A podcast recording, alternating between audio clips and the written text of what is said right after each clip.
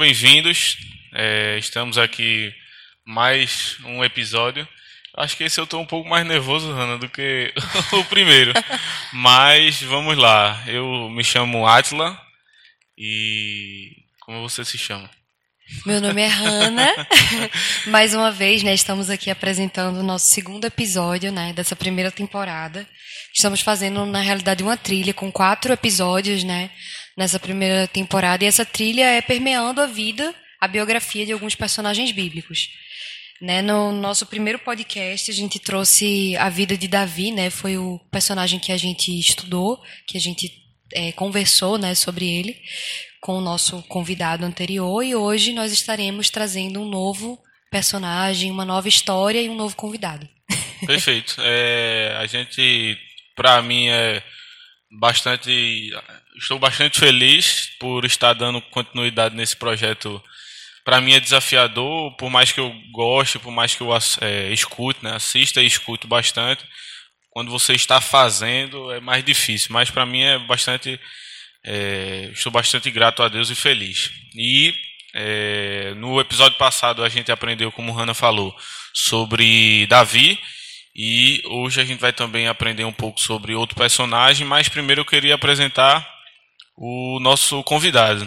Eu acho que é conhecido de muitos, mas vale a pena é, citar quem ele é e a sua trajetória profissional.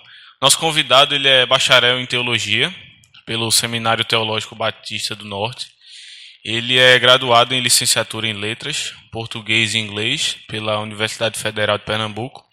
É pastor da Igreja Congregacional Vale da Bênção em Boa Viagem há 30 anos, bastante tempo, e professor de língua portuguesa e redação. O nosso ilustre convidado, nosso segundo convidado, é o pastor Givanilson, Givanilson Soares. Pastor, é um prazer receber o senhor aqui para a gente, o senhor que é um estimulador da, da pregação do evangelho, um, eu acho assim, um evangelista nato. Então é um prazer, pastor, estar aqui com o senhor. Eu queria que o senhor se apresentasse também. Bem, gente, eu estou muito feliz por essa oportunidade que vocês estão me dando de estar aqui né, falando né, a respeito das Escrituras, que é, na realidade, o fundamento da minha vida, minha alegria de todos os dias, é poder comungar com Deus através da palavra dele e também espalhar quase que diariamente, né, na, no convívio. No meu dia a dia eu gosto sempre de falar das Escrituras, porque na realidade é alimento, é força, é luz para os nossos caminhos. Então, como Átila falou, né, eu sou pastor da Igreja Congregacional é, aqui em Setuba há 30 anos e, obviamente, é, fui é, consagrado ao ministério no dia 22 de junho de 1990. Então já faz um, um bom tempo, né? Que a gente está nessa caminhada, buscando, é, buscando ao Senhor, adorando a Ele na beleza da Sua santidade e tentando, né, cooperar com as nossas limitações, mas também com muita gratidão ah, nesse trabalho do Senhor aqui em Boa Viagem e também na nossa denominação a Aliança das Igrejas Congregacionais do Brasil. Amém, pastor. É... Eu, eu, eu acho que eu vou ter, Ana, mais facilidade de chamar pastor, mas se você qualquer hora confundir pai e pastor, pode ficar à vontade. Viu? Eu acho que, pelo menos para mim, chamar pai e pastor é mais difícil. Mas pode ficar à vontade de chamar pai e pastor, pode ficar à vontade, viu, Ana? Quer apresentar o nosso o nosso personagem da vez? Sim, então, né, como nós falamos no, no episódio passado, tivemos o prazer de falar sobre a vida do grande rei Davi, de como ele enfrentou os desafios do chamado dele, como ele enfrentou os seus erros, né, os seus pecados. A gente falou a gente bateu muito nessa tecla no episódio passado de que Deus ele não esconde os pecados, né? Então na própria, nas próprias escrituras a gente consegue ver realmente que Deus ele fala, ele ele traz o pecado à tona, ele pode trazer assim as qualidades os atributos daquela, daquelas pessoas, daqueles personagens em Deus, é, a entrega, a fé, o temor, mas ele nunca apaga o lado negativo no sentido de que todos nós somos falhos, né? Ele sempre traz essa essa visão. Então, hoje nós vamos meditar um pouco sobre a história de um homem com um chamado com múltiplas atuações, foi intercessor do povo, sendo usado por Deus para guiar Israel, e em, muitas situações foi confrontador do pecado de Israel. Deus utilizou sua vida para ser sacerdote, juiz e profeta. Hoje nós vamos falar sobre a vida de Samuel. Amém. É, e aí o nosso tema ficou assim, Samuel, uma vida de dedicação a Deus. É, então e... essa é a nossa reflexão. Amém. E assim, já entrando um pouco no, no tema, né, pastor? A gente escolheu é, Samuel uma vida de, de, dedicação a Deus, porque mesmo antes da, da sua, do seu nascimento, Samuel já foi dedicado ao Senhor e assim já tem uma história com Deus, né? É, eu, eu estudando um pouco sobre a vida de Samuel, eu acho que que eu perceba que o pré-natal de Samuel foi dentro dos propósitos de Deus também, né? Uhum. Então a gente vê, eu, a gente sempre tem o costume aqui de tem um versículo base, né? E o versículo base se encontra lá em 2 Samuel, capítulo 18. Os dois versículos bem rápidos, versículos 18 e o versículo 26, que diz: Porém, Samuel ministrava perante o Senhor, sendo ainda jovem, vestindo vestido com um éfode de linho. Aí o versículo 26. E o jovem Samuel ia crescendo e fazia-se agradável, assim para com o Senhor, como também para com os homens. Então a gente vê nessa é, narrativa bíblica que é, depois do nascimento de Samuel, a gente vê é, a vida de Samuel sendo é, realmente dedicada ao Senhor. Né? E um dos primeiros pontos que a gente tem é justamente isso, né? o seu nascimento. Como e eu queria que o senhor falasse um pouquinho também como foi aguardado. Eu acho que hoje em dia a gente já é. O nascimento de uma criança já é bastante aguardado, mas uhum. o nascimento de Samuel foi não só aguardado por uma pessoa, mas por diversas pessoas, né, pastor? Exatamente, né? A questão de Samuel, né? Ele vem como um fruto, né? De uma intercessão profunda, né? De um desejo profundo de uma mulher que na sua época era muito complicado o fato da mulher não poder gerar, não é? Ela se sentia na realidade inútil, as mulheres naquela época se sentiam inútil, inúteis. Então, é, na verdade, ela, é, Samuel, é fruto né, de um, um, desejo profundo e de uma oração é, profunda né, diante do Senhor né, pedindo a Deus para tirar esse opróbrio. Né? É um sonho de Ana. Né? As Escrituras mostram no capítulo é, primeiro né, a respeito da intercessão né, de Ana, né, quando fala aí no, no versículo, lá no capítulo é, primeiro, versículo 12, diz assim: Demorando-se ela no orar perante o Senhor, Passou Eli a observar-lhe o movimento dos lábios, porquanto Ana só no coração falava. Seus lábios se moviam, porém não se lhe ouvia voz nenhuma.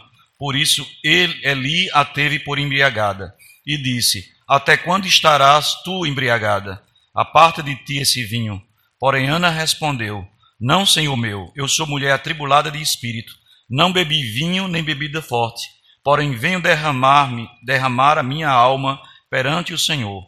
Não tenha, pois, a tua serva por filha de Belial, porque pelo excesso da minha ansiedade e da minha aflição é que tenho falado até agora. Então respondeu Eli: Vai-te em paz, e o Deus de Israel te conceda a petição que lhe fizeste. E disse ela: Ache a tua serva mercê diante de ti. Né? Então, na realidade, aqui é o quadro, né? o fundamento né, da vinda de Samuel, que é o clamor, a aflição daquela mulher né, que sentia o desejo muito profundo de ser mãe, de ter um filho. E esse filho vindo tiraria dela a vergonha, o opróbrio perante toda a sua comunidade, diante da sua cultura. Né? E aí, esse é o, momento, né? a, a, a questão da intercessão profunda, o desejo de Ana, essa mulher que intercedeu. E obviamente que Samuel ele vem como resultado da oração. Então é um, um nascimento assim espetacular, porque é, é um, um nascimento, eu acredito que uma intervenção divina. Ela era estéril, significava que ela era doente, significava que era tinha uma limitação realmente física, que o próprio Deus já tinha é, feito, né, deixado ali, mas aprove a Deus né, responder à intercessão de Ana, trazendo né, e respondendo a sua oração de aflição. Amém, pastor. É, a gente vê e quando a gente olha para a história de Samuel, né, a gente vê percebe que é, Deus usa o desejo de, Han, de, de, de Ana de ter, de ter um filho é, para cumprir chamados específicos. Naquela, naquele, naquela história, naquele contexto, na verdade, o Senhor precisava de alguém que fosse consagrado a Ele, que vivesse, que tivesse é, um futuro de dedicação ao Senhor, se fazendo presente dentro do templo, aprendendo é, dentro do templo, e Deus se utiliza de um desejo, muitas vezes é assim com a gente, né? Deus utiliza desejos das, que a gente tem de servir a Ele, de, de agradar, de ter é, bens materiais, bens espirituais, enfim, sonhos nossos para fazer Isso. a sua vontade, né, pastor? A gente vê Hannah, oh, oh Jesus, me ajude. Estou confundindo Hannah com Hannah, mas é normal. É, a gente vê Ana é, com, com o desejo de ter um filho e o Senhor com o desejo de ter um sacerdote. É. De, de, o tempo de Eli já havia passado, a gente vai falar sobre isso, mas o tempo de Eli havia passado e Deus pretende, tem, entre aspas, um sonho de ter um desejo de ter um novo sacerdote. E, Hannah, e Ana tem o desejo de ter um filho. Então Deus une essas duas coisas e prova também a fé de Ana. E Ana é aprovada, né, pastor? Então, assim, a gente vê a vida de Samuel, é, também uma família, trazendo um pouco dessa questão da família de Samuel, uma família um pouco conturbada, né, pastor? Sim. A gente tinha Ana e Penina é, nesse, nesse conflito, né? Exatamente. É, Samuel ele nasce né, no meio desse conflito, né, a questão da cultura. Né, a gente sabe que no caso de Ana ela era até humilhada pela a Penina, né, a outra esposa de Eucana, exatamente pelo fato de não ter filho, né, apesar de, de do próprio Eucana declarar o seu amor, né, assim, muito mais do que dez filhos. Né? Ele, ele, ele, na realidade, ele, ele sentencia, ele dá importância demais ao amor dele, que era muito forte por sua, sua esposa, no caso Ana, mas ainda assim, mesmo essa disposição de amar Ana, não conseguiu cobrir esse desejo que ela tinha de ser mãe, porque ela queria um filho mas Deus colocou no coração dela esse desejo porque queria, como você falou, mais do que um filho. Hum. Ele queria falar com o seu povo, ele queria um profeta. Hum. E ele queria também receber sacrifício do seu povo, ele queria um sacerdote.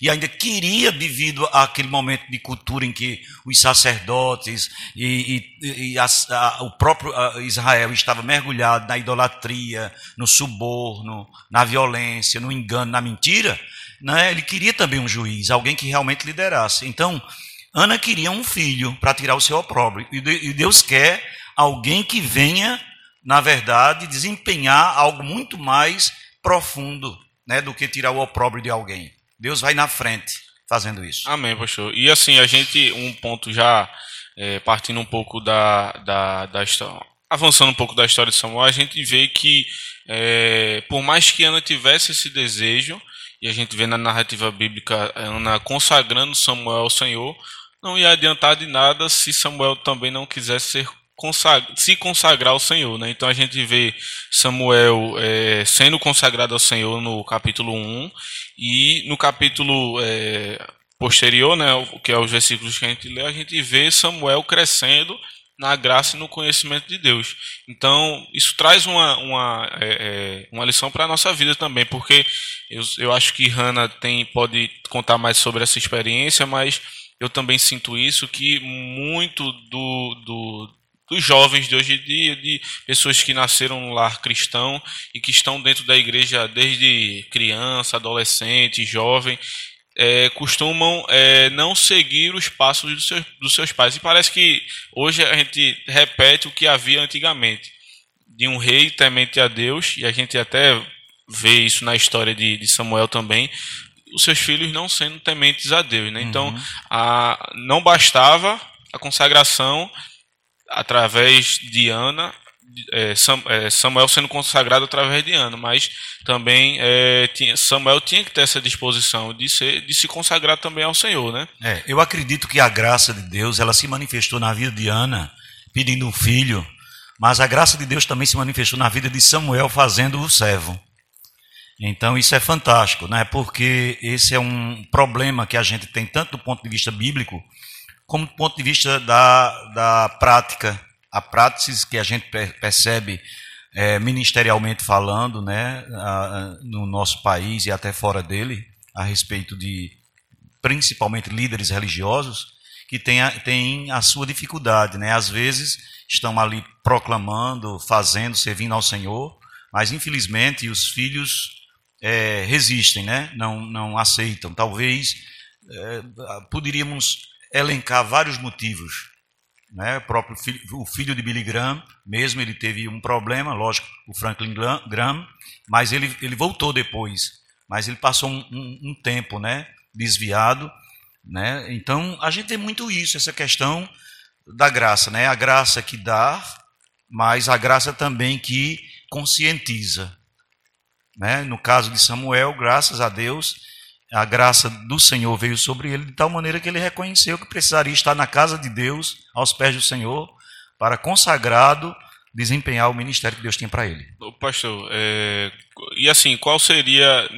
Eu também não quero que é, criar uma espécie de descobrir a roda, mas qual seria também um segredo para nós como jovens é, sei que eu creio, né, que a nossa audiência ela é, é tanto de jovens como de adultos, creio também que adolescentes, mas pode, podem ter muitos que nos escutam que têm essa vida desde criança e adolescente, jovens, são adultos na casa do Senhor, mas que é, não têm esse desejo de seguir os passos dos seus pais, né?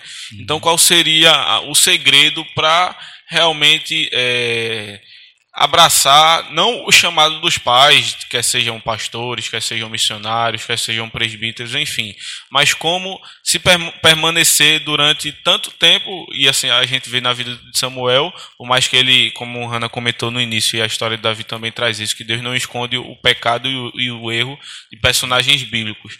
Mas é, como permanecer por tanto tempo como Samuel permaneceu. Criança, é, criança mesmo, quando a gente fala de Samuel, criança, bebê, até Isso, é. sua vida adulta, como permanecer. Eu, como, eu, como eu estou dizendo, não quero descobrir a roda, uhum. mas assim, é, como permanecer tanto tempo na casa do Senhor, mesmo tendo seus percalços, mas permanecer firme e temente a Deus durante tanto tempo, né, É, eu acredito que a mesma palavra que é para as pessoas que não nasceram no lar evangélico, que a gente chama as pessoas fora né, da, da igreja, né, o mesmo evangelho, né, como o apóstolo Paulo disse, que não me envergonho do evangelho, porque ele é o poder de Deus para a salvação de todo aquele que crê, primeiro do judeu, depois do grego. Então isso mostra, na realidade, que é o evangelho mesmo. E o evangelho começa com a conscientização de quem de fato nós somos. Né? Que os filhos, mesmo sendo crentes, mesmo nascendo no lar é, em que os pais são crentes, mas eles precisam passar pela experiência da conversão. Eles precisam compreender e ter consciência de que eles são pecadores, e aí o evangelho começa logo confrontando essa realidade de que somos pecadores, né? Começa com uma notícia é, é, ruim, que constrange, mas que, na verdade, confronta e que nos faz buscar né, a nossa salvação em Cristo. Então, os filhos, né, tanto aqueles que são da igreja como aqueles que nascem né, num lar evangélico e frequenta a igreja, eles precisam é, ser conscientizados, né, levados a, a, a, conscientizados a não serem apenas frequentadores e, e professos de uma fé, mas eles precisam passar pela experiência, né, essa consciência de que eles são pecadores, de que precisam da salvação em Cristo Jesus. A cruz é necessária também para eles, para todos eles.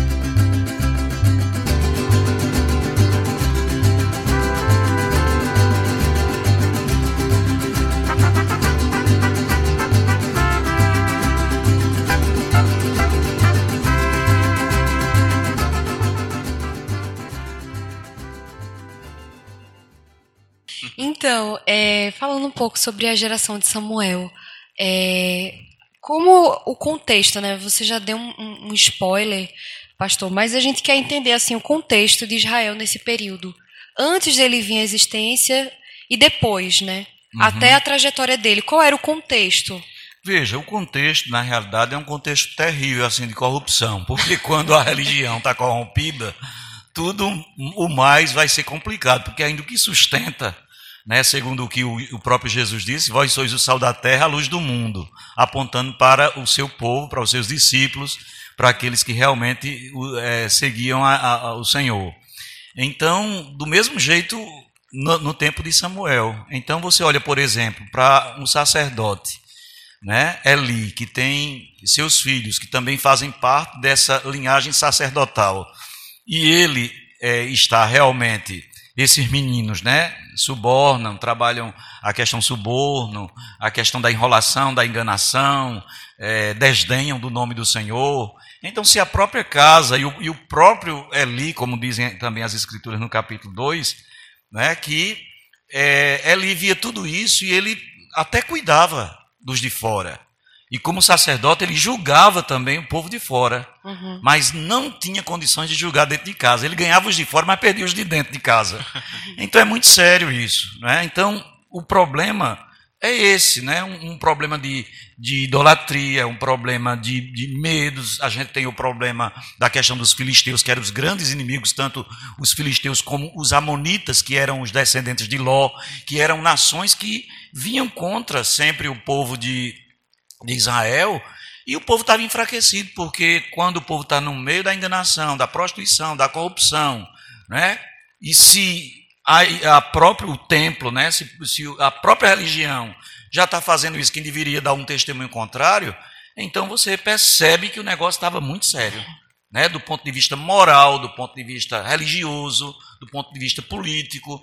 Então tudo estava realmente muito enfraquecido, né? E aí, com certeza, foi um momento assim muito difícil e oportuno, né? Desafiador para, no caso, Samuel é, interferir. Tanto é que quando ele é, tem uma experiência lá com o Senhor, que Deus fala com ele a respeito da casa de Eli, né? De como estava, vamos pensar assim, a religião, né? E, e o próprio Eli seria punido né? A, a, casa de Eli seria punida, os filhos seriam mortos e, e o próprio Eli também. Então, é, Samuel ficou temente, ficou com medo. Como é que eu vou dar essa notícia? Né? Um menino, vamos dizer assim, um jovem, uma criança, né? de repente saber dessas coisas e dizer, né? mas graças a Deus que Eli disse: Olha, não me encubra nada, diga tudo. Entrega o rolo todo. Entrega o rolo todo. Então, é, Samuel vai e fala realmente o que Deus é, ele mandou. Mas é, esse é o contexto, né? tanto do ponto de vista religioso, do ponto de vista político, da política internacional. Estava uhum. tudo muito complicado para Israel e precisava, era oportuno uma nova cabeça, um novo, um novo ar que veio na pessoa de Samuel. Outro ponto importante né, que a gente também assim quer discutir é sobre as primeiras experiências pessoais dele com Deus. Porque a gente vê na história de Samuel que antes dele existir, ele já tem uma experiência para contar com Deus, né? Que é o milagre da sua existência, né? Sim. né? Da sua concepção. E isso já é um milagre, já é uma história, já é uma experiência que ele tem com Deus. E a gente sabe daquela experiência crucial, daquele momento que Deus chama ele, Samuel, Samuel, quando ele ainda era uma criança, né? Mas eu queria que, assim, que a gente comentasse de experiências mais profundas tanto a gente já, já introduziu um pouco de Samuel na semana passada, quando a gente fala da experiência dele com Davi, da, do uhum. discernimento, mas qual o momento que o senhor vê na trajetória de Samuel que você acha mais marcante, assim, das primeiras experiências dele com Deus, que mais você, assim, que chama a sua atenção e que você vê que realmente foi uma experiência profunda com Deus? Para mim, é, Hannah, eu acredito, eu, eu gosto sempre do começo. Uhum. Né, Para mim é muito importante. Né? Tem a questão do próprio testemunho dele, que ele podia ser uma pessoa que fosse convidada para aqui para a igreja para dar o testemunho. ele iria falar né, do testemunho que a mãe dele deu. Estou levando você tudo para o templo. Mas ele estava no templo, mas ainda o Senhor do templo não estava nele. Né? Uhum. E às vezes acontece muito isso. Às vezes as pessoas estão, os pais levam para o templo, mas ainda o Senhor do templo não entrou na vida da pessoa. E aí, por um determinado momento, a pessoa vai, às vezes se entristece, e o mundo atrai e a pessoa sai. Mas, para mim, o começo é, é, muito importante também. Lógico que o, o, o concluir, o terminar, uhum. como Samuel terminou, né? porque ele é, começa e termina o seu ministério, graças a Deus, muito bem.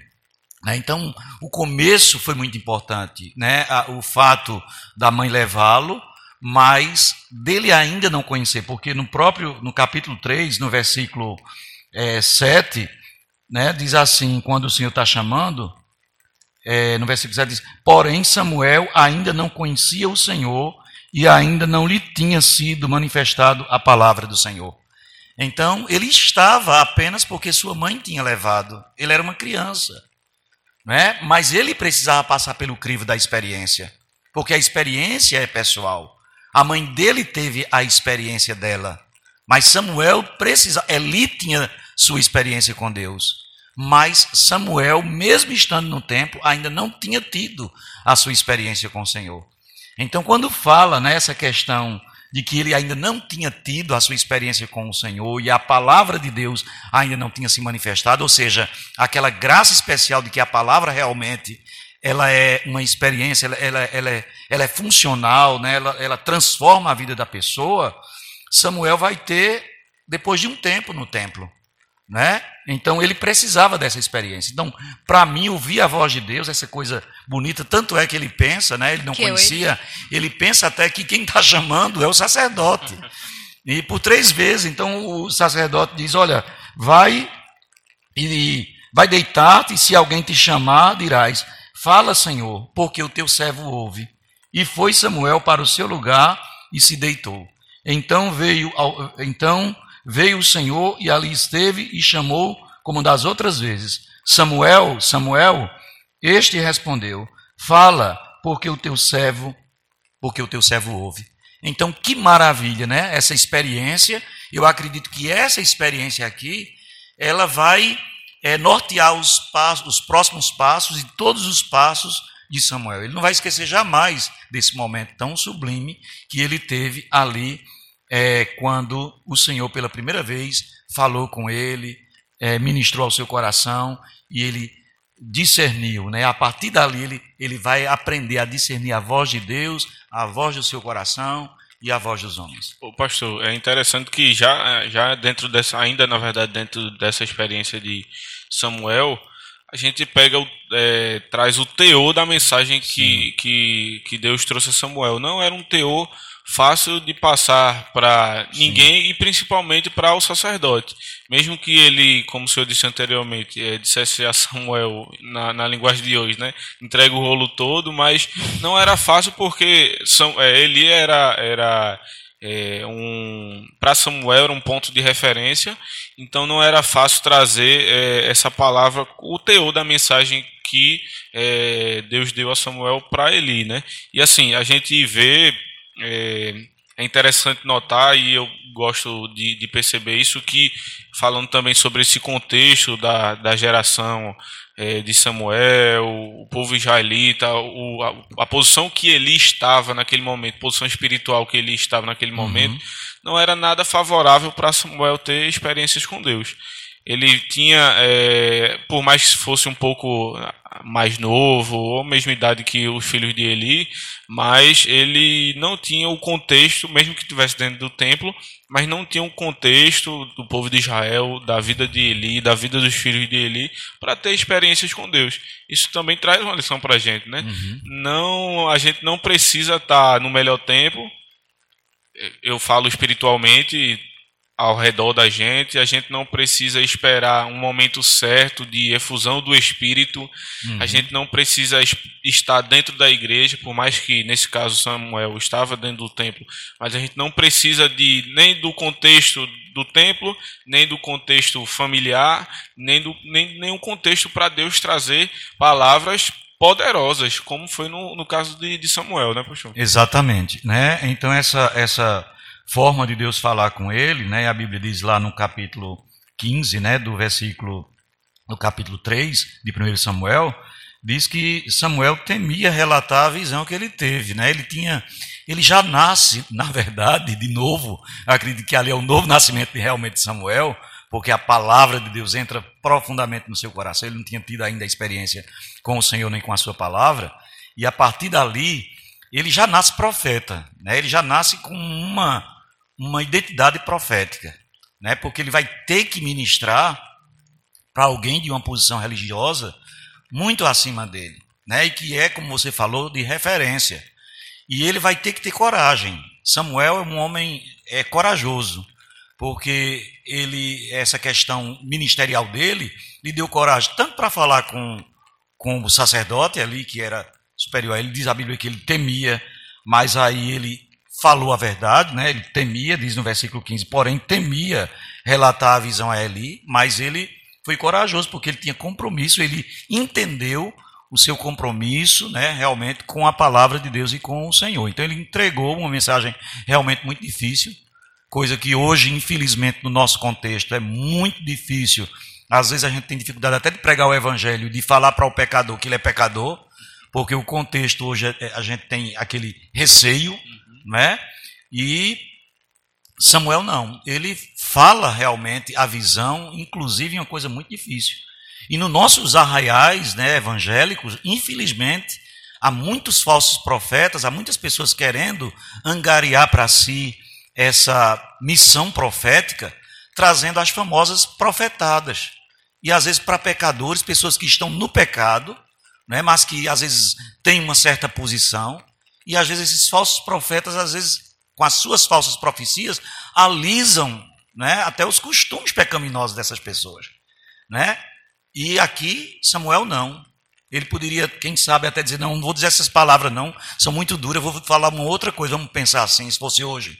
Mas ele fala o que Deus falou, né? ele ministra a respeito né, de uma exortação muito forte, como uma criança ainda, certamente ele era mais novo do que os filhos, né? os meninos já eram casados, filhos de, de Eli, e ele realmente fala né, aquela questão exortando e dizendo tudo quanto Deus é, lhe falou. Então é um, uma, um personagem assim é muito importante para os nossos dias hoje, que não importa o lugar, importa quem te apareceu e quem fala contigo. Isso é o mais importante. Amém, pastor. E trazendo é, sobre essa questão do, eu acho que na minha visão, pelo menos, a gente vê o Senhor é, preparando Samuel para as atuações dele, digamos assim, é, a forma com que Samuel ia, o teor da mensagem que Samuel ia trazer para Israel era uma, um teor também muito forte. Então é, eu vejo que Samuel, Deus prepara Samuel a partir já das primeiras experiências, trazendo isso que Hannah falou, as primeiras experiências pessoais com Deus. Tanto que até o próprio Deus, quando lá no, no versículo é, capítulo 3, versículo 11, diz, né, Eis que vou fazer uma coisa em Israel, a qual todos, a qual todo o que ouvir lhe tinirão ambas as orelhas. Então, o próprio Deus trazendo já o peso da palavra uhum. e o peso do chamado de Samuel, né? Então, assim, Samuel, primeiro, em todo momento, nunca temeu. A gente vê até na história depois que ele nunca temeu, é, na verdade, só em, em, um ponto quando ele é, vai, a gente falou isso na, na, no podcast passado, no episódio passado, quando ele vai ungir Davi, ele tem até receio de ir à casa de Jessé, porque o caminho dele era conhecido, então as pessoas iam meio que julgar se ele fosse uhum. ungir. Mas enfim, a primeiro momento o Senhor traz essa experiência mais forte, porque é, Samuel teria essa atuação, e a gente falou no começo que ele teve uma tripla triplação, não é qual gato, mas é, teve uma triplação é, de também como juiz, né? De ter esse papel de é, unificar também um povo, né? Sim. E a gente vê que é, a gente comentou isso na semana passada e vem comentando até na escola dominical e nas conversas que a gente tem. É, eu sempre é, na igreja a gente sempre escuta isso que a gente tende a separar o santo digamos assim, a vida que a gente tem na igreja com a vida secular que a gente tem. E na vida de Samuel não foi assim. Na vida de Samuel ele teve experiências com Deus, mas também foi juiz. A forma com que, eu queria que você falasse um pouquinho isso, a forma com que Samuel também conseguiu unificar o povo, né, Paixão? Exatamente. Né? A forma de, de Samuel agir, né, o propósito, porque tudo estava muito complicado, como nós falamos, né, a respeito. Quando a religião, quando o Senhor não está presente, tudo fica realmente muito desestruturado. A família se desestrutura, a nação se desestrutura, né, os inimigos têm uma, uma, uma força muito grande para adentrar, e a gente percebe que Samuel ele nasce né, realmente em Deus, de, com uma, uma, uma, voz profética e com uma coragem muito grande. Você vê, ele profetiza para a, a, o sacerdote, mas também não tem medo de profetizar para o rei, quando precisa exortar o rei a quem ele mesmo ungiu para sê-lo, no caso de Saul. Então ele não tem esse, esse problema, né? Ele, ele, na realidade ele quer manter isso, né? Quer manter o povo, ele se coloca realmente nas mãos do Senhor, né? Para é, julgar o povo e unir esse povo, né, que está realmente dividido e que está sob ameaça constante, tanto dos filisteus quanto dos amonitas. Né? É, pastor, e a gente vê também Samuel entendendo, a gente olha isso quando Saul ele vai ser, é, digamos assim, coro, coroado, né? E, é, e Deus fala com, com, com, Samuel sobre isso. Samuel tende, é, lá no capítulo 8, né? É, diz 8 versículo 6. Porém, essa palavra pareceu mal aos olhos de Samuel, quando disseram: Dar-nos um rei, para que nos julgue. Samuel orou ao Senhor. E é, é, Deus fala é, para Samuel, dizendo que ele deixasse o povo seguir o curso. Então, é, é importante também a gente comentar e pensar sobre isso, que muitas vezes Deus traz um chamado para a nossa vida de, quem sabe, julgar causas dentro da igreja, dentro do nosso ambiente profissional, mas a gente também tem que entender que a, a, o, os objetivos de Deus e, na verdade, a, a presciência de Deus, a soberania de Deus, ela deixa também muitas vezes o percurso da história seguir. Sim. Por mais que a gente tenha um chamado e por mais que nessa ocasião é, de, de unção, né, digamos assim, na aparição, na verdade, de, Saul, de, de Saul na, na história, onde o povo quer coroar Saul, a gente também tem que. E, e, Samuel, nesse, nesse versículo que eu, que eu li, o versículo 6 do capítulo 8, Deus também ensinando a Samuel: Ó, oh, Samuel, eu sei que você tem um chamado de juiz, eu sei que você tem um chamado de orientar o povo, de unir o povo, de muitas vezes até juntar um exército, dar uhum. ânimo ao exército, mas vamos lá com calma que agora chegou, entre aspas, a minha vez de atuar. Então, você precisa deixar o curso da história seguir, né? E é importante a gente entender isso dentro uhum. do nosso chamado, né, pastor? Que muitas vezes Deus quer atuar e seguir com a sua soberania, com a, enfim, Sim. com o seu poder e a gente também precisa entender o momento certo de agir e de ficar parado também, né? É, tem um, uma questão, né, muito importante, a gente reconhecer os, os momentos, né? E às vezes reconhecer é, que Deus ele se usa até mesmo né, das, das, dificuldades. Quando a gente vê, por exemplo, a questão de Paulo e Barnabé se separando, e a gente pensa assim na separação, a gente pensa que toda separação ou vem do diabo, ou é a carne, mas às vezes é um propósito de Deus, né? É um o, objetivo de Deus. Lá na frente é que a gente vai ver o resultado daquilo, porque Deus continua na história. Né? Então, nesse caso né, de Samuel, obviamente que mesmo com as falhas né, da gente, com as transgressões de cada um de nós, a, a, soberania de Deus também não, não isenta a gente da nossa responsabilidade de pecar, de transgredir, né? A gente sabe também da nossa responsabilidade, como aqui o povo de Israel.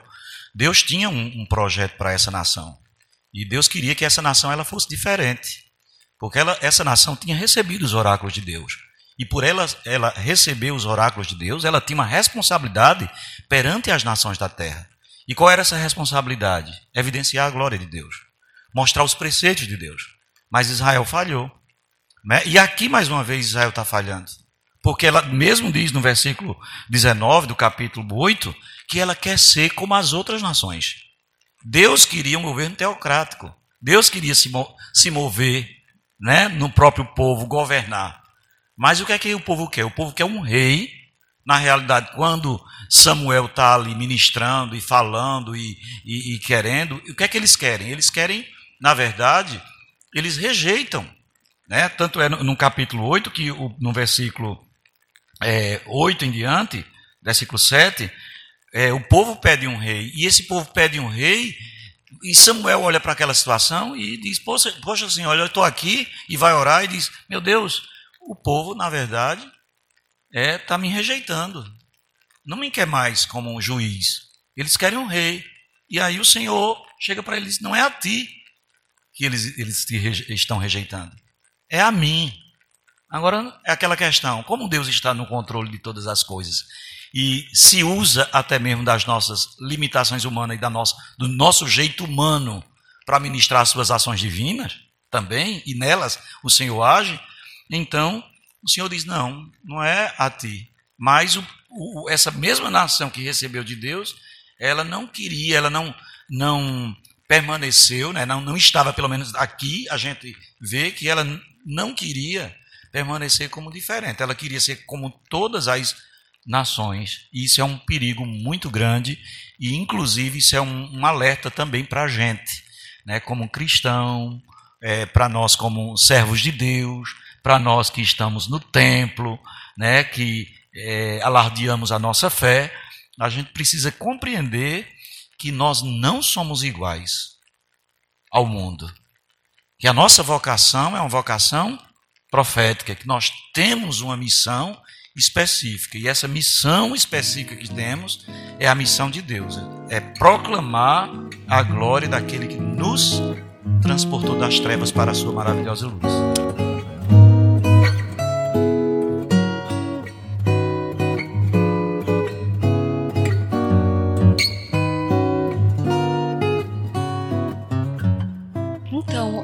Pastor, outra parte que a gente também não pode deixar assim em branco, deixar passar, é sobre a dificuldade de Samuel também, é, pelo fato dele não ter tido filhos tementes a Deus também. Sim. Que é outro caso também que a gente tem para comentar, porque a Bíblia fala pouco, né, dessa parte da história dele, mas ele teve dois filhos, né, Abias e Joel.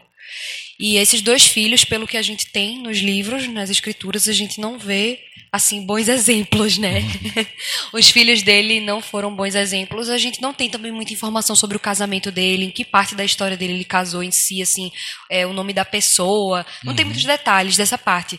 Os únicos detalhes que a gente tem em relação aos filhos dele, nesse caso, é realmente que não foram homens tementes a Deus, com alguns traços de corrupção, perversidade. E eu queria que você comentasse um pouquinho sobre isso com a gente. A dificuldade, como a gente falou, assim como Eli, parece que é um estigma, né, que vem assim na vida dos que eh, se embrenham na obra de Deus. Talvez o grande problema nosso que estamos na liderança do trabalho de Deus é esquecermos da nossa responsabilidade, do nosso compromisso com a família, com os que estão com a gente. Então parece que a gente está cuidando dos de fora e esquecendo de cuidar dos de dentro, né? E isso é um perigo muito grande, a gente vê muito isso. Né? Então, quando a gente olha, por exemplo, para a vida de Eli e depois para a vida de Samuel, a gente se reporta para a vida de Jó, que mesmo sendo quem Jó era, um homem rico, um grande, um mega empresário, né, com tantas ocupações, empregados, bois, jumentos e etc., um homem muito rico, né, como dizem as escrituras, ele era um homem que ele se preocupava demais com a família, ele era um homem que ele era preveniente. Né? Era um homem que ele remediava as, as coisas, né? ele, ele, era, ele, ele se antecipava. Né? Ele não somente orava pelos filhos, mas até por pecados que os filhos viessem a praticar. Né? Aquela questão do cuidado com a família. Né? A gente tem muito isso. E eu acredito que devido, né, e a gente não, não sabe também a questão, é, não, não podemos, mas como humano a gente pode traçar um, um comportamento, um perfil e, e, e até trazer para a gente a responsabilidade né, de que é, Samuel também teve problemas com os filhos deles, né, dele. Né? No caso, os, os filhos foram rejeitados, né, a nação não queria os filhos porque eles procediam mal, está escrito, né, também nas escrituras, que os filhos eram maus, que os filhos não é, não desgostava né, a ele também.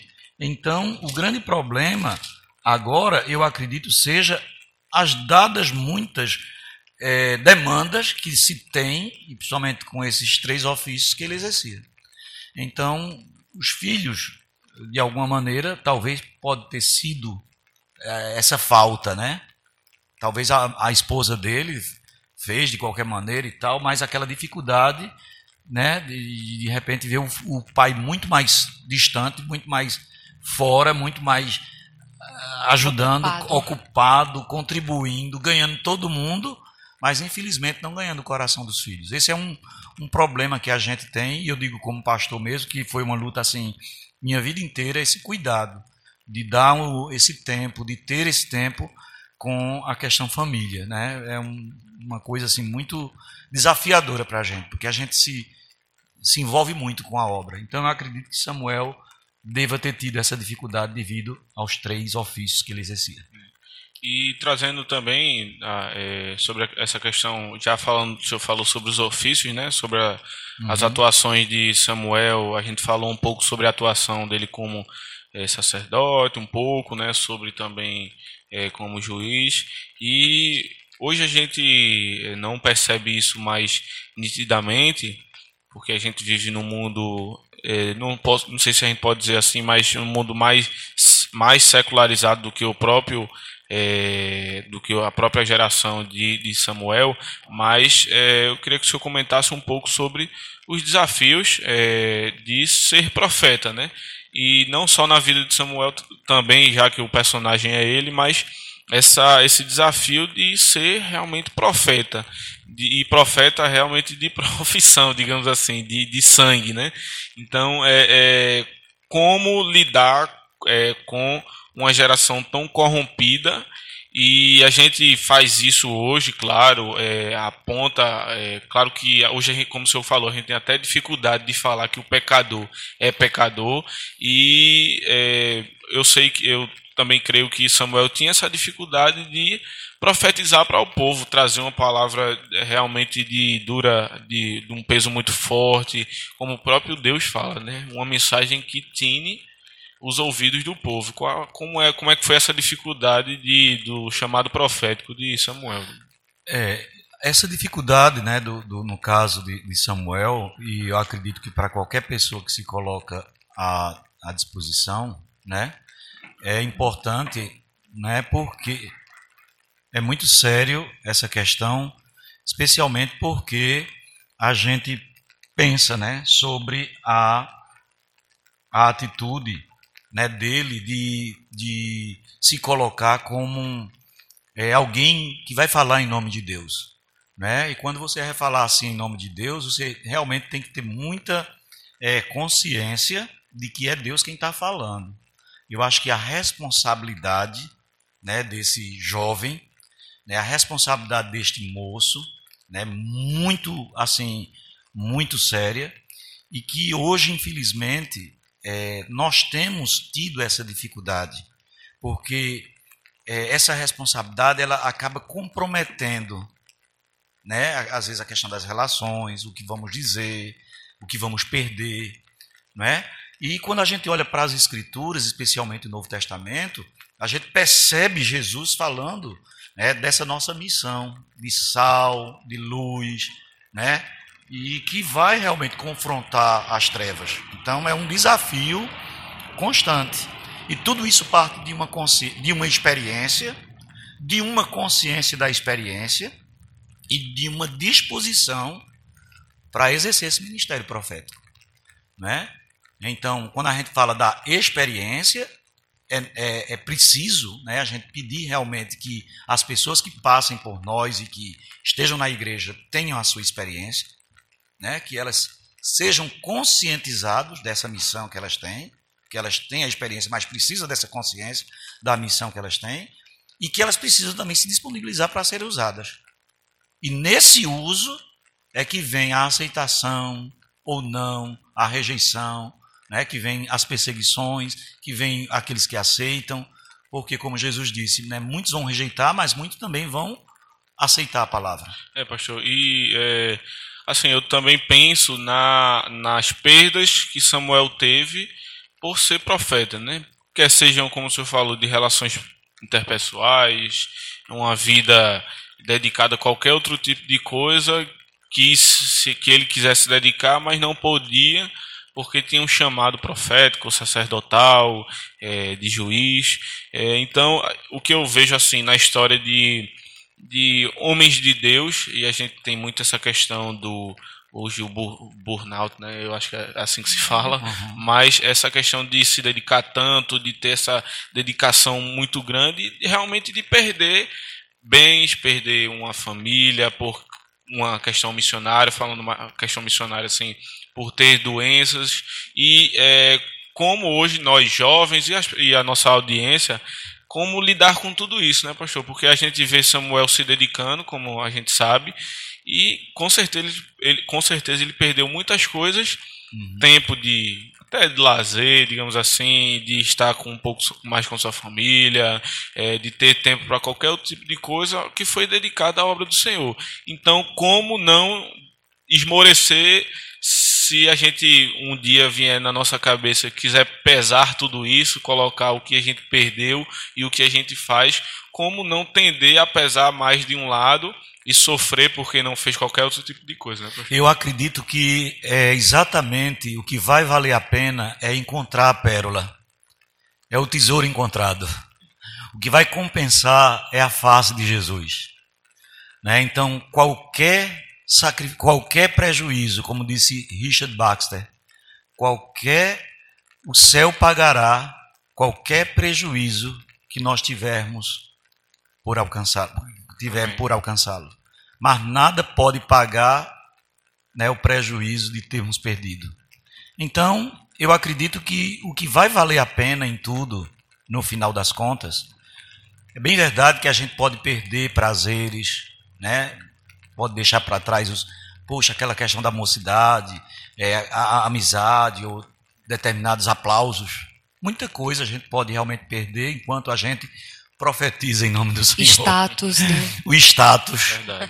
O, o, tempo que a gente pensa que perdeu, né? E que o mundo às vezes até diz que a gente perdeu. Mas o que vai compensar é a face do Senhor. Amém. É o tesouro encontrado e a pérola também preciosa, valiosa encontrada. Amém. Isso vai compensar. Amém. Quer falar um pouco, Rano, sobre é... essa questão do é interessante. É outro ponto também que eu acho importante até falar para o pessoal que está em casa escutando a gente é porque às vezes a gente tem uma dificuldade nessa geração moderna é, na relação do profeta, dessa visão de quem é o profeta. A gente pensa que o profeta é um oráculo, é um vidente. Assim, às vezes você pensa que o profeta sabe tudo do futuro e, e fica aquela coisa assim. Eu acho que a gente está numa geração que precisa de um equilíbrio. A gente está precisando realmente de um avivamento, obviamente, mas a gente precisa entender um equilíbrio para a gente não fazer da profecia, da revelação, é, assim como se fosse uma coisa de, de adivinhação um fenômeno muito místico, algo que não seja realmente pautado nas escrituras, sabe? Como a gente não perder esse equilíbrio, como a uhum. gente entender o papel do profeta numa perspectiva bíblica, como identificar a verdadeira profecia, a verdadeira revelação, o que não é profetada também, né? Uhum. Eu acredito que como disse o apóstolo Paulo, as escrituras elas foram inspiradas por Deus e são úteis para o ensino, para a repreensão e educação na justiça.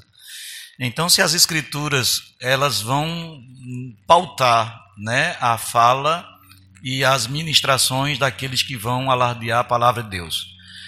Mais do que a questão, eu acredito eu na contemporaneidade dos dons, acredito na revelação, acredito na profecia que o Senhor fala e continua falando no meio da sua igreja. Mas acredito também nessa profecia gloriosa, né, que é a que fundamenta todos os nossos passos, que são as Escrituras. Então, eu, eu vejo que o bom profeta, que o profeta realmente do Senhor, é aquele que tem a sua vida e a sua fala respaldado nos preceitos das Escrituras, da palavra de Deus. Então, não tem como confundir, eu acredito, se qualquer um de nós esteja ou estejamos fundamentados na palavra do Senhor. Ela vai nos direcionar, vai nos guiar, vai nos, nos levar. Né? E quando nós abrirmos a boca, nós estaremos falando a palavra de Deus. E a palavra de Deus está aqui, bem perto de nós, na nossa boca, no nosso coração, como disse o apóstolo Paulo. Esta é a palavra que vos tenho pregado. Amém. Amém, pastor. É, falando também um pouco sobre essa. Trazendo essa questão que a Ana falou do, do profeta, da mensagem profética em si, principalmente na época de Samuel, né, que foi uma mensagem, é, como a gente está comentando a todo instante, né, foi uma mensagem dura, uma mensagem de conserto, uma mensagem de renovo, realmente de andar na linha, e como ele teve essa atuação de sacerdote que era a atuação do sacerdote era interceder pelo povo, né? Uhum. E é, levar os pecados do povo para o Senhor e dizer assim, Senhor, perdoa, Senhor, leve em consideração o teu amor, as tuas misericórdias e perdoa o povo, mas ao mesmo tempo levar uma mensagem de dura, é, de uma palavra dura, um peso muito grande. Então, é, eu queria que o senhor também comentasse sobre isso, sobre é, essa atuação de Samuel na história, como separar e trazendo para a gente.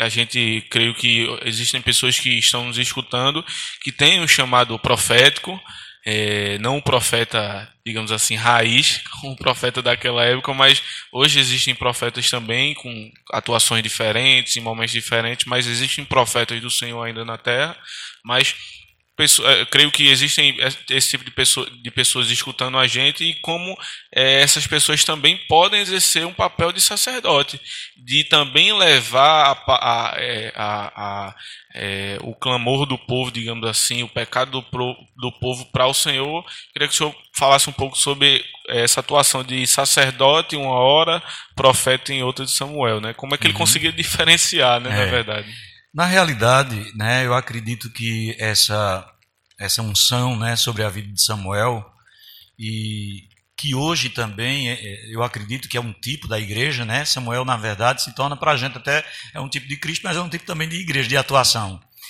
Mas no caso, né, do, do fato do sacerdócio, eu lembro muito do apóstolo Paulo quando ele diz aos Gálatas: Filhinhos, por quem de novo sinto as dores de parto, até que Cristo seja formado em vós. Então, essa atitude é uma atitude sacerdotal. Ele vai com sacrifício, chorar diante de Deus, né, sentir as dores de parto, gerar aquele povo, né, eh, os Gálatas, para Deus, né, para o Senhor em oração.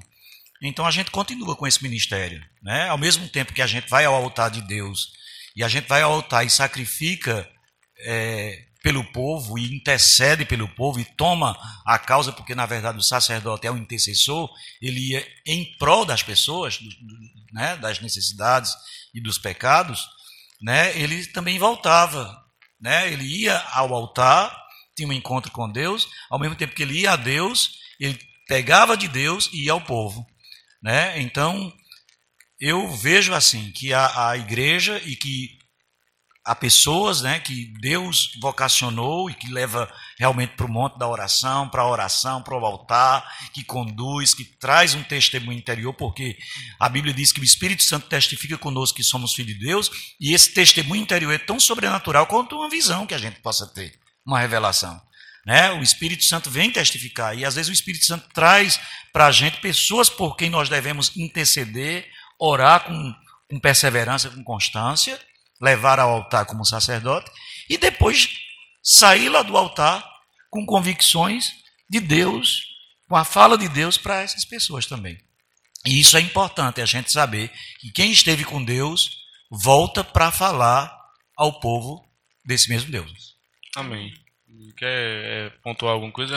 Então, é, só nesse momento de finalização né, do nosso podcast, eu queria que a gente refletisse né, sobre as lições que a gente aprende com Samuel. Ah, eu gostaria de fazer tipo é, um bate-bola que você trouxesse é, três características da personalidade de Samuel que a gente, como cristão, pode se inspirar, da postura, da personalidade, e três lições da própria vida dele que a gente pode aprender. Entendeu? Três lições. é, três características. Primeiro, três características da personalidade dele, né? Do, da postura dele que a gente pode se identificar, que a gente Sim. pode aprender. E três acontecimentos da vida dele. Que a gente também pode se inspirar, que a gente pode aprender. As características de Samuel, para mim, três delas, uma delas é a questão da submissão. A gente vê que ele em todo tempo é submisso. Então, submisso à mãe, submisso ao sacerdote, tanto é que ele está lá e, e, o sacerdote fala com ele e ele vai nessa direção da submissão. Isso é muito importante também. Né? Essa, essa é a primeira submissão.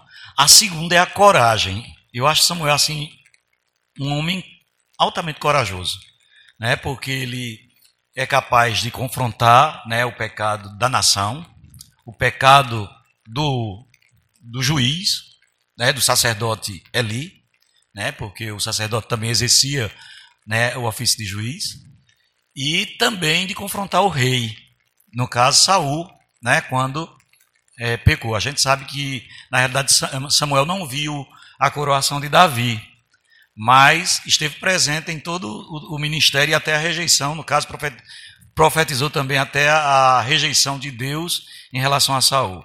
Então, a questão da submissão, da coragem, e outra coisa mais maravilhosa da vida dele, a questão da consagração, a, o temor a Deus, né? O desejo de, de, de assim, o temor assim ao, ao Senhor. Era um homem temente, consagrado. Essas são três características. E três fatos importantes que eu acho na vida de Samuel. O primeiro de todos, para mim, como eu já falei, é a questão, três fatos, não é isso? Três uhum. fatos. Foi o da experiência dele no templo, né? porque ele estava no templo, mas não conhecia o Senhor do templo. Uhum. Né? No caso, na realidade, não era o templo ainda, porque o templo vai ser inaugurado, no caso, por Salomão, né? Depois. Depois. Mas era o tipo tabernáculo, né? O santuário. Então a gente vê, tem essa questão da, da experiência dele. Eu acho aquela, aquele momento fantástico, né? Porque vai desenrolar toda a vida dele. Outra questão também assim que eu percebo, que eu acho muito interessante, é a fragilidade dele, né? Outro momento assim que demonstra a humanidade bem concreta dele quando ele é guiado pela aparência, quando vai e olha Abinadab e o irmão de Davi, e ele certamente este será, esse é o rei. O Senhor escolheu porque viu o homem com o porte, mostrando que a gente também é assim, a gente é muito, né? Outro momento muito interessante.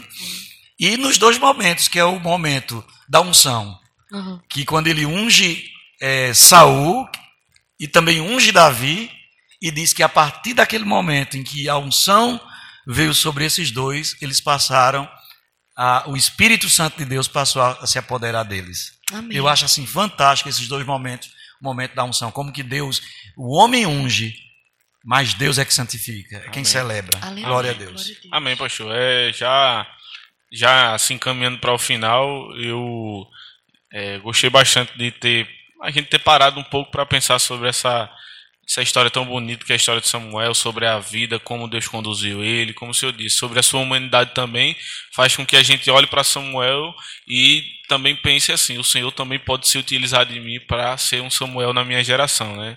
E para você que também está escutando a gente, possa sentir isso, de que você também pode ser usado Deus pode também utilizar da sua vida, da sua história, da sua carreira profissional, enfim, da sua atuação dentro da igreja para também ser um profeta, ser um sacerdote, ser um juiz literalmente. E, então Deus quer Amém. também utilizar, assim como utilizou Samuel, a vida da gente. E convidar, aproveitar também, convidar as pessoas que nos, assi no, nos escutam, né, para o próximo episódio da série. A gente vai como a gente fez no episódio passado, a gente não vai divulgar nem o convidado, nem o personagem, mas uma coisa que a gente pode prometer é que será bastante interessante e será bastante edificante, como foi esses dois últimos episódios. E também queria agradecer é, pessoalmente ao pastor de ter aceitado esse desafio. Como eu disse no começo, para mim é, foi mais difícil fazer esse do que o primeiro. Me deu mais nervosismo do que o primeiro. Mas agradecer ao pastor pela pela força de sempre. Desde que começou o projeto, ele vem é, nos ajudando em oração, é, nos ajudando, nos incentivando. agradecer, pastor, pela, pela ajuda, por ter ministrado também a palavra ao nosso coração, trazendo essas experiências de Samuel. Eu queria dar a palavra ao senhor também para agradecer. Quero agradecer a vocês pelo convite, por essa oportunidade de poder estar falando sobre esse personagem tão importante. E dizer para você que nos escuta também, né, nessa hora, nesse momento, que você né, é, é alguém separado por Deus. Deus separou você para usar a sua vida, né, para testemunhar do poder do Senhor e usar você como instrumento dele para essa geração. Se deixe, se coloque nas mãos do Senhor, procure ler as Escrituras, procure se consagrar, porque Deus quer certamente usar você como um poderoso instrumento para a glória dele. Deus abençoe. Muito obrigado pelo convite. Amém. Muito obrigada, pastor. Nós queremos agradecer pela sua presença e até trouxemos um presente para você. Olha aqui, tá vendo? Coisa boa. Vocês não podem ver por enquanto, né? No momento nós não temos filmagens desses encontros aqui, mas o pastor recebe a nossa gratidão, o nosso carinho e nós agradecemos a vocês que ficaram conosco até este momento, escutando que essa palavra realmente venha penetrar no seu coração, venha edificar a sua vida espiritual, que você possa se identificar com essas histórias reais que nós estamos trazendo aqui, que estão registradas nas escrituras, para que nós possamos realmente é, aprender, né? Que nós possamos aprender mais, para que nós possamos é, crescer espiritualmente, de fato e de verdade. Então queremos agradecer a todos, né? Compartilhem muito, né? Continuem reproduzindo aí o nosso conteúdo no Spotify, no YouTube, em todas as redes sociais, no Instagram também, o Solo Podcast. E é isso. Até a próxima. Deus abençoe.